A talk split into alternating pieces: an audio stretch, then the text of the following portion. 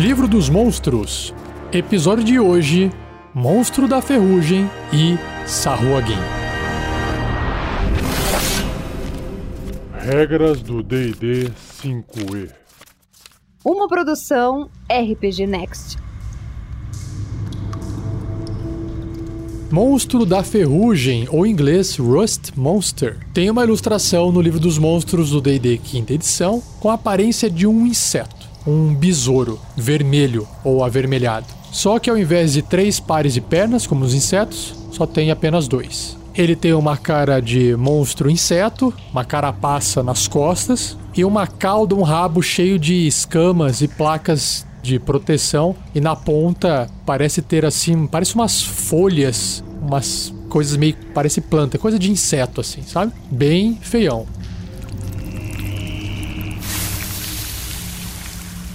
Monstro da Ferrugem. A maioria dos anões prefere encarar um esquadrão de orcs a confrontar um único monstro da ferrugem.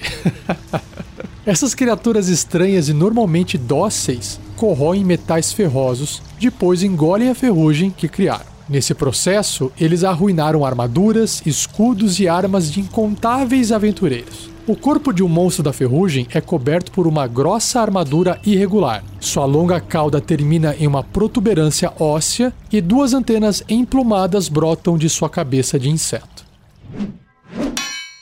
catadores do subsolo. Os monstros da ferrugem vagam por passagens subterrâneas em busca de metais ferrosos como ferro, aço, adamante e mitral para consumir. Eles ignoram as criaturas que não estejam carregando tais metais, mas podem se tornar agressivos contra aqueles que estejam portando armas e armaduras de aço. O monstro da ferrugem pode farejar sua comida à distância, imediatamente correndo para a fonte do cheiro para correr e consumir o objeto. No monstro da ferrugem, não se importa se a ferrugem que ele consome vem de um prego ou de uma espada. Os aventureiros podem distrair a criatura ao deixar objetos ferrosos para trás.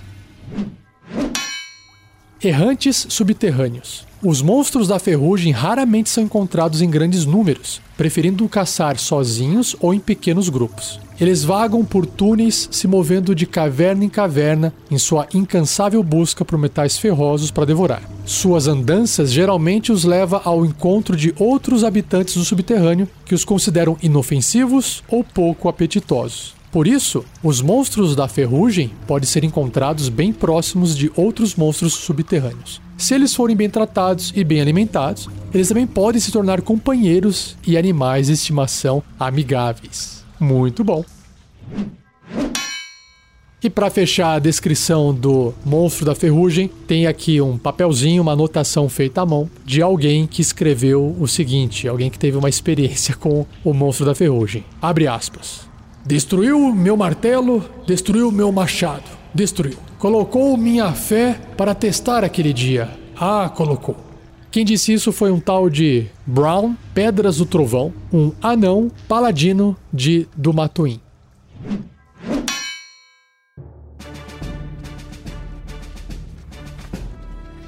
Bloco de estatísticas do monstro da ferrugem. Ele é uma monstruosidade média e seu alinhamento é imparcial ou unaligned. Sua classe armadura é 14, uma armadura natural, faz todo sentido. Pontos de vida 27, ok. Deslocamento 12 metros, opa, rapidinho. 40 pés. Em atributos, ele tem força 13, pouquinho acima da média só, destreza 12 também, constituição 13, também um pouquinho acima da média, inteligência 2, é basicamente um inseto gigante, né? Sabedoria 13 e carisma 6. Em sentidos, ele tem percepção no escuro de 18 metros, ou 60 pés, percepção passiva de 11, ok. Não tem nenhum idioma, e seu nível de desafio é meio, ou 100 pontos de experiência. Então ele foi feito realmente só para poder atazanar todos os tipos de aventureiros de qualquer nível. Na parte de traços, ele tem dois: enferrujar metal e farejar metal.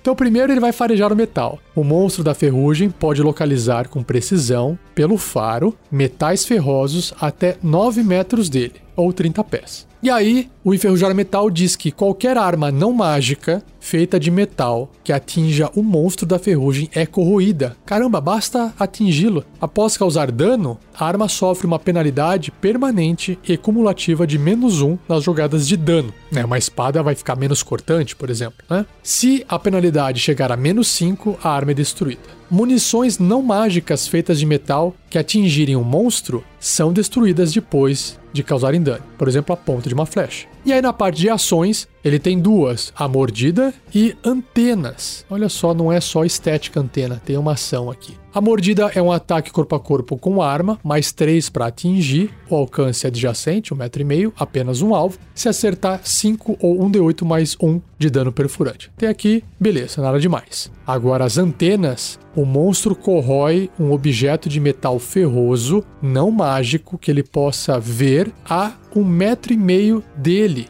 Se o objeto não estiver sendo vestido ou carregado, o toque destrói um cubo de 30 centímetros dele, que é o equivalente ao volume de um pé cúbico, ou 30 centímetros cúbicos. Se o objeto estiver sendo vestido ou carregado por uma criatura, ela pode realizar um teste de resistência de destreza com dificuldade 11 para evitar o toque do monstro da ferrugem, como se fosse uma reação de tirar o objeto de perto desse toque, das antenas. Se o objeto tocado for uma armadura de metal ou um escudo de metal vestido ou carregado, ele sofre uma penalidade permanente e cumulativa de menos 1 na CA que ele concede. Uma armadura reduzida a uma CA 10 ou um escudo que chegue a mais zero de bônus é destruído. Se o objeto tocado for uma arma de metal empunhada, ela enferruja como descrito no traço enferrujar metal. Muito legal.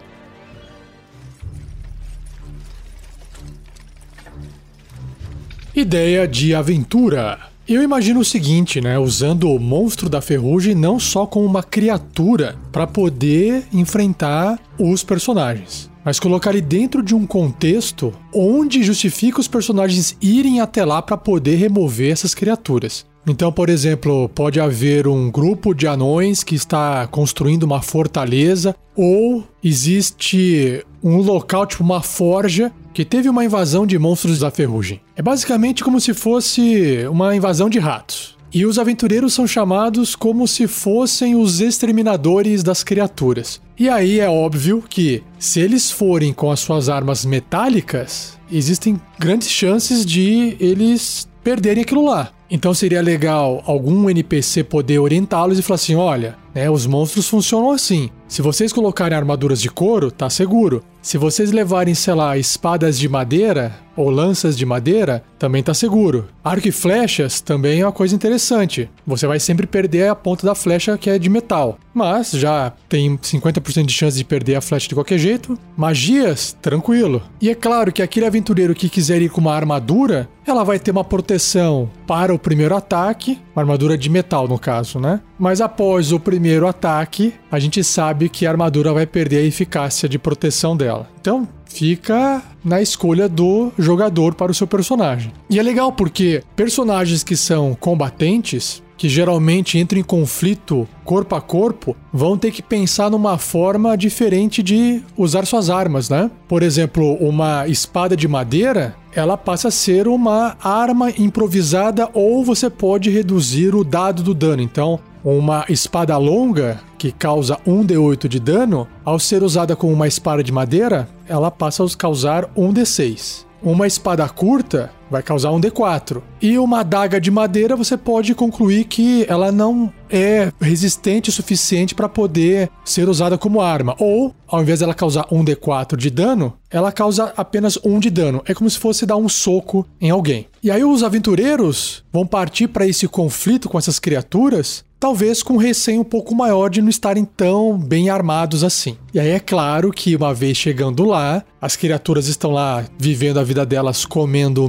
metal e com certeza, uma vez lidado com essa ameaça, vamos chamar assim de natural entre aspas, como se fosse uma invasão de ratos, existe um problema maior por trás disso. Alguém ou um grupo de pessoas facilitou, fez com que aqueles monstros da ferrugem entrassem ali dentro da forja dos anões, por exemplo, para poder causar um caos, para poder destabilizar vai iniciar uma guerra e quando os aventureiros estiverem lá dentro, de repente aparece saindo ali pelos túneis outras criaturas, e aí eles estão com aquelas armas de madeira que causam menos dano, que são menos eficazes, vão estar numa situação de proteção menor, porque vão estar usando talvez todas armaduras de couro, e aquele guerreiro que gostava de usar uma armadura metálica não tá usando naquele momento para não perder ela, e aí tem uma defesa menor, e aí eles entram num outro conflito, num outro combate, menos preparados, e aí sim vai desenvolvendo a história. E aí desenvolve a trama da narrativa. Bom, essa é minha ideia de aventura para o monstro de ferrugem. Se você tiver uma também, compartilhe.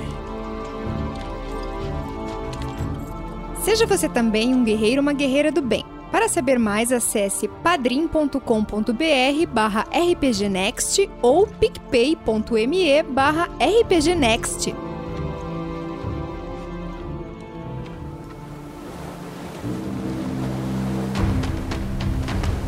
Indo agora para a criatura, o monstro Sahuagin, que são criaturas humanoides, ou seja, tem braços, pernas, tronco, cabeça, misturadas com peixe, só que de uma forma bem bizarra, que fica bem feio. Como o livro apresenta três tipos de Sahuagin, eu apresento a aparência deles individualmente. Começando então com o Sahuagin padrão. Tem uma ilustração de uma criatura humanoide misturada com peixe. Lembra também criaturas do conto Dagon, do Lovecraft, então vamos começar pelo pé. O pé parece um pé de sapo, dedos compridos, com aquelas pelinhas que unem os dedos, que eu esqueci o nome agora. Uma pele lisa, toda verde. A criatura está vestida, mas ela tem um rabo comprido, daqueles peixes mais compridos, que quase que lembra uma cobra, né? Parece estar tá vestindo uma roupa estilo roupa de gladiador, aquela sainha, um tridente na mão feito de material, talvez bambu ou pedaço de madeira, com coisas assim mais artesanais. Mais para cima, ali perto do ombro, tem uma concha pontuda, como se fosse uma armadura. E aí o que chama atenção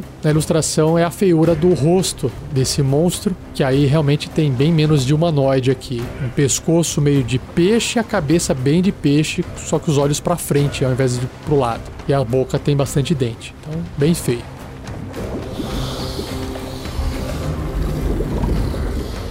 Sahuagin, pelas costas envoltas em névoa ou pelo crescente oceano interminável, um zumbido sinistro soou em uma concha, congelando o coração de todos que o ouviram. Esse é o som da trompa de caça Sahuagin, um chamado para ataque e batalha. Moradores costeiros referem-se aos Sahuagin como diabos do mar, pois o Sahuagin não tem qualquer compaixão, massacrando as tripulações dos navios e dizimando aldeias costeiras. Diabos das Profundezas. Os Sahuagins são uma raça pício e predatória que se aventura nas profundezas escuras do oceano para caçar as criaturas de águas rasas e do litoral. Embora eles habitem nas mais profundas fendas oceânicas, os Sahuagins veem todo o domínio aquático como seu reino e as criaturas nele como presas para seus grupos de caça. Os governantes autoproclamados dos domínios oceânicos dos Sahuagins são grandes mutantes machos com um par de braços secundário. Eles são oponentes terríveis em batalha e todos os Sahuagins ajoelham-se perante esses poderosos barões.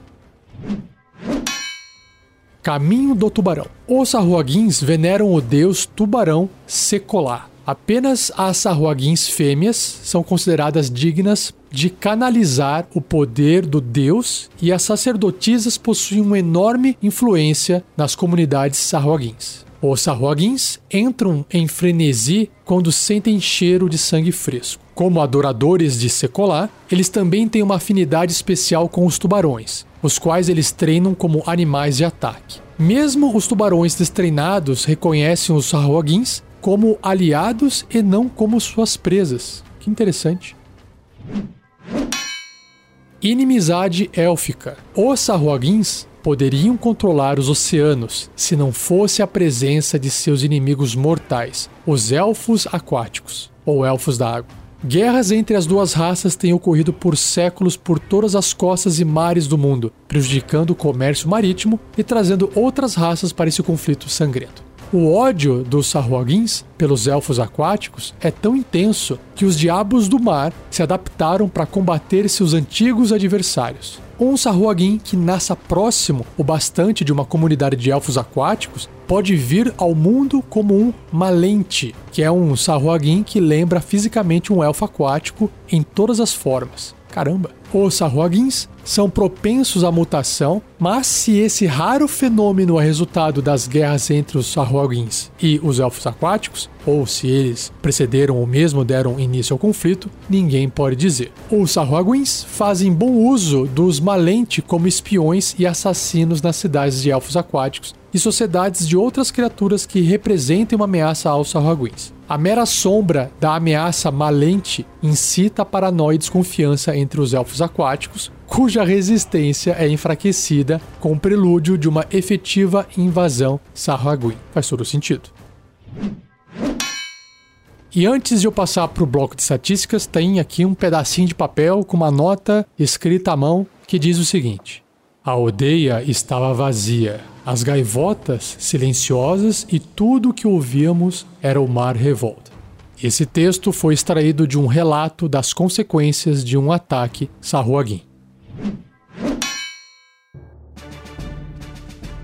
Então, apresentando o bloco de estatísticas de um Sahuagin básico, né, tradicional, ele é um humanoide médio, com a tag, o marcador Sahuagin, que é como se fosse a raça, e tem um alinhamento leal e mal. Sua classe armadura é 12, uma armadura natural. Então a descrição que eu fiz da ilustração daquela roupinha que parecia uma armadura, é só uma estética mesmo cultural. Pontos de vida 22, ok. Deslocamento no solo 9 metros ou 30 pés e natação 12 metros, aí é mais rapidinho 40 pés. Nos atributos ele tem força 13, um pouco acima da média, destreza 11, ok na média, constituição 12, um pouquinho acima da média também, inteligência 12, sabedoria 13 e só o carisma que é um pouquinho abaixo da média, que é 9. Tem um bônus de percepção mais 5 para as perícias, sentido, visão no escuro de 36 metros, 120 pés, a mais alta, a mais distante no caso. Percepção passiva de 15, idiomas, o próprio idioma deles, que legal, é o idioma Sahuagin. E seu nível de desafio é meio ou 100 pontos de experiência. Nos traços ele tem três. Ele é anfíbio limitado, tem o frenesi de sangue e telepatia com tubarões. Que legal. Anfíbio limitado diz que o Sahuagin pode respirar ar e água, mas ele precisa submergir pelo menos a cada 4 horas para evitar sufocação. Caramba, é por causa dessa mistura, né, com humanoide. O frenesi de sangue diz que o Sahuagin tem vantagem nas jogadas de ataque corpo a corpo contra qualquer criatura que não esteja com todos os seus pontos de vida. Então, até ele acertar o primeiro ataque, ele faz o ataque normal, sangrou a criatura, se tiver sangue, né? Aí ele faz ataque com vantagem. E a telepatia com tubarões diz que o Sahuagin pode comandar magicamente qualquer tubarão até 36 metros dele, ou 120 pés, usando uma telepatia limitada. Limitada porque ele envia comandos e não bate um papo com o tubarão. Óbvio, né? E na parte de ações, ele tem quatro ataques múltiplos, mordida, garra e lança. Ataques múltiplos diz que os Sahuagins podem realizar dois ataques, um com a sua mordida e um com a garra ou lança, escolhe. A mordida, a garra e a lança, os três são ataques corpo a corpo com arma. Os três têm mais três para atingir, né, apenas um alvo. A mordida é adjacente, um metro e meio. A garra também, um metro e meio adjacente. A lança também, uma lança não muito longa, né? Então também adjacente, um metro e meio. Se a mordida acertar, 3 ou 1d4 mais 1 de dano perfurante, assim como a garra, só que no caso da garra o dano é cortante. Já a lança pode ser também arremessada, também pode ser um ataque à distância. Se for à distância, ela pode ser arremessada até 20 pés ou 6 metros sem sofrer nenhum tipo de penalidade, até o limite de 18 metros ou 60 pés. Aí tem que fazer com desvantagem. Se for acima de 20 pés ou 6 metros. Se acertar a lança, dá 4 ou 1d6 mais 1 de dano perfurante. Então a lança é o que causa mais dano. Ou até 5 ou 1d8 mais 1 de dano perfurante se essa lança for usada com as duas mãos durante o ataque corpo a corpo.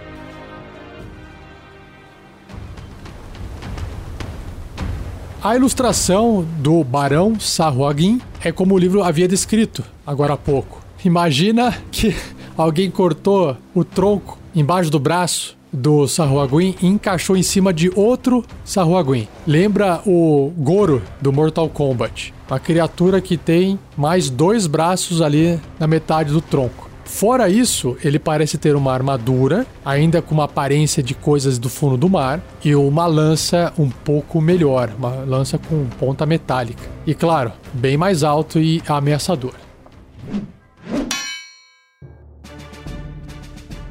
O Barão Sarhuagin é um humanoide grande, também tem o marcador Sarhuagin, leal e mal. Todos eles vão ser leal e mal e ter essa mesma tag. Tem uma classe armadura 16, justamente por causa do peitoral que ele veste, que é o breastplate. Pontos de vida 76, deslocamento 9 metros, 30 pés, e natação 15 metros, 50 pés. Em atributos, força 19, já ficou bem mais forte. Destreza 15, Constituição 16, Inteligência 14. Caramba, é bombadão.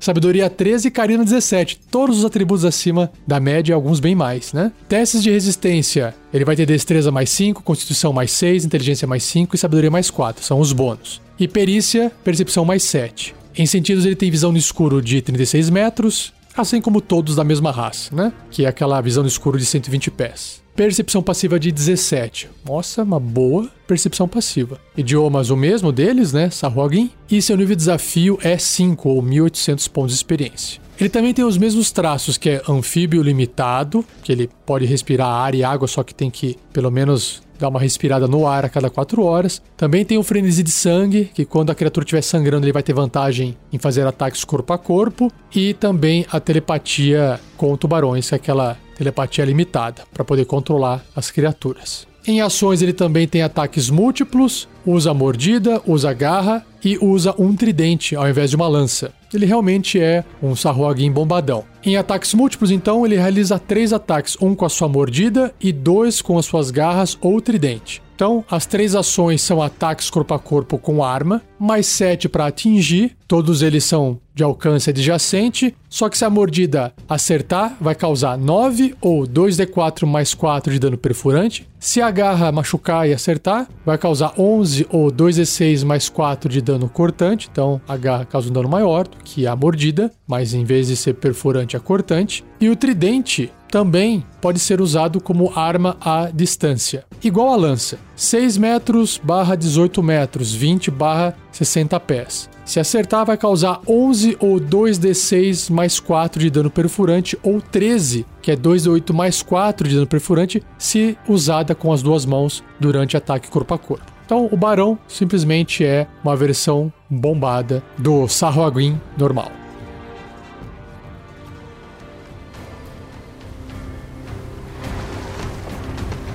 Por fim, a sacerdotisa Sarroagin, que é feia. A ilustração lembra bem pouco o ser humano. É a mais deformada de todas. Ela é baixinha, barriguda, a perna dela lembra mais uma pata porque dobra para trás igual pata de cachorro e a cabeça onde é a cabeça ali que seria uma cabeça de gente, né? É tomada por uma cara de peixe muito mais quase que demoníaco. Boca bem aberta, dente bem comprido, lembra um pouco até uma mistura com um dragão. É bem feio. Também tem um rabo para cima bem mais feio. E tá segurando um cajadinho assim. E parece ser mais baixinha também.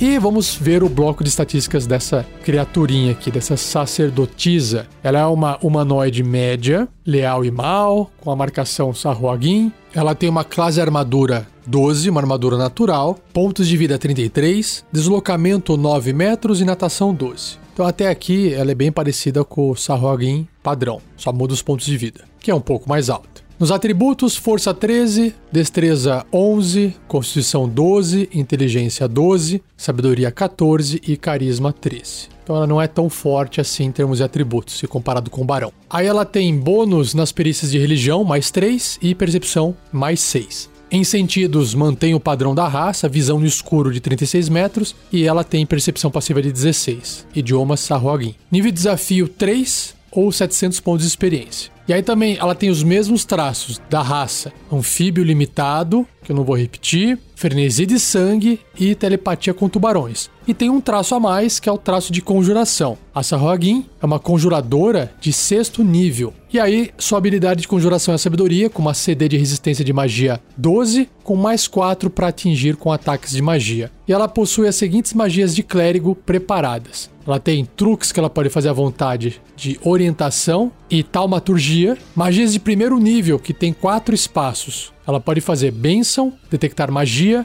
e raio teleguiado. De segundo nível, que ela tem três espaços, arma espiritual, no caso com forma de um tridente, e a magia imobilizar pessoa. E de terceiro nível, que tem três espaços, idiomas, palavra de cura em massa. Por fim, as ações, ela também tem ataques múltiplos. Ela pode realizar dois ataques, um com a sua mordida e um com a sua garra. Então ela só morde ou usa garra. Ambos são ataques corpo a corpo com arma, mais três para atingir adjacente um alvo. A mordida, se acertar, vai causar 3 ou um D4 mais um de dano perfurante que os dentinhos são finos, então perfura, e a garra 3 ou um D4 mais um de dano cortante. Então ela é bem mais fraquinha nesse aspecto de ataques.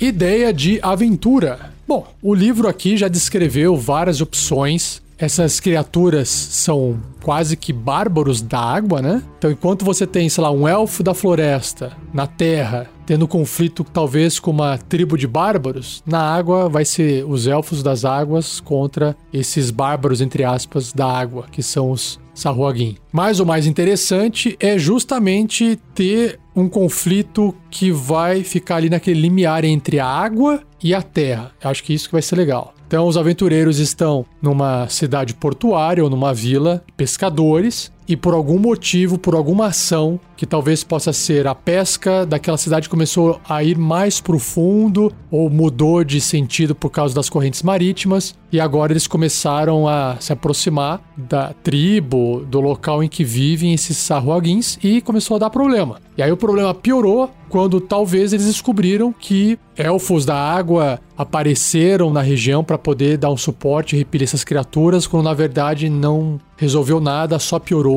Eles juntaram forças e aí entra os aventureiros para poder tentar auxiliar, para tentar ajudar. Uma aventura que pode se passar num barco, pode se passar também às vezes debaixo d'água, caso os aventureiros tenham equipamentos mágicos ou até magia para poder permanecer debaixo d'água. E é uma ótima oportunidade para você poder fazer uma aventura em níveis iniciais de personagem, nível 1, nível 2, nível 3, envolvendo água. Combate embaixo d'água, né? Combate aquático, elfos debaixo d'água e outras criaturas, como por exemplo tubarões. É uma ótima oportunidade para poder apresentar um lore, um conhecimento de criaturas que vivem embaixo d'água. Ou que vivem né, em cavernas, próximas à água, não necessariamente precisa estar debaixo da água toda hora, porque essas criaturas sarroguins, eles são anfíbios limitados. Eles podem ficar embaixo da água até 4 horas, mas tem que voltar para a superfície para respirar. Então eles não vivem embaixo d'água. Eles usam a água como meio, né? Pode ter alguma história envolvendo pirata, busca de tesouro, ilhas afastadas, pegar um barco e viajar para um local para poder ir atrás do tesouro e na verdade tá passando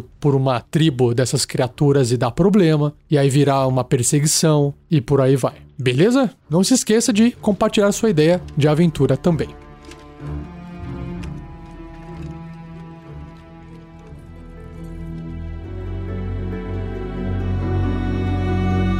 E assim eu encerro mais um episódio do Regras do D&D 5e. Espero que você tenha gostado. Compartilhe para poder ajudar. Deixa um like, se inscreva no feed, no programa ou no canal, onde você estiver ouvindo. Agradeça ao Gleico Vieira Pereira por mais uma edição fantástica. E se você ainda não fez, convido a visitar nossas redes sociais. Estamos no Facebook, no Twitter, Instagram e YouTube. Basta você digitar RPG Next no Google que você vai achar. E não perca o próximo episódio, onde irei apresentar mais dois monstros: as salamandras e o sátiro. Beleza? Então é isso. Muito obrigado, um abraço e até o próximo episódio.